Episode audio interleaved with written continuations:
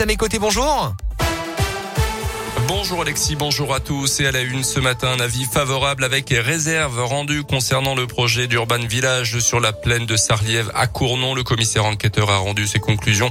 Après plusieurs mois de travail, les réserves concernent la justification du choix du lieu et concernant aussi les phases 2 et 3 de ce projet. Le maire de Cournon qui s'était prononcé contre cet Urban Village va rencontrer le promoteur dans les prochains jours. Il y a désormais deux mois pour signer le permis de construire. Il avait harcelé sa voisine pendant des mois. Un Auvergnat reconnu coupable des faits mais pénalement irresponsable. Les juges ont ordonné son hospitalisation en psychiatrie pour un risque de passage à l'acte violent. Entre juillet 2020 et octobre 2021, la jeune femme était suivie par cet homme de 41 ans, marié et père de deux enfants d'après la montagne. Il l'épiait pendant des heures et parviendra même d'après la montagne à s'asseoir à côté d'elle au commissariat le jour de son dépôt de plainte. La victime a dû entamer un suivi psychologique et s'est vu reconnaître quatre jours d'ITT. Yannick Caniel, la tête sous l'eau en ce moment, l'ancien nageur double médaillé d'or aux Olympique de Londres en 2012 a été placé hier en garde à vue dans une affaire de viol et d'agression sexuelle sur mineurs de 15 ans.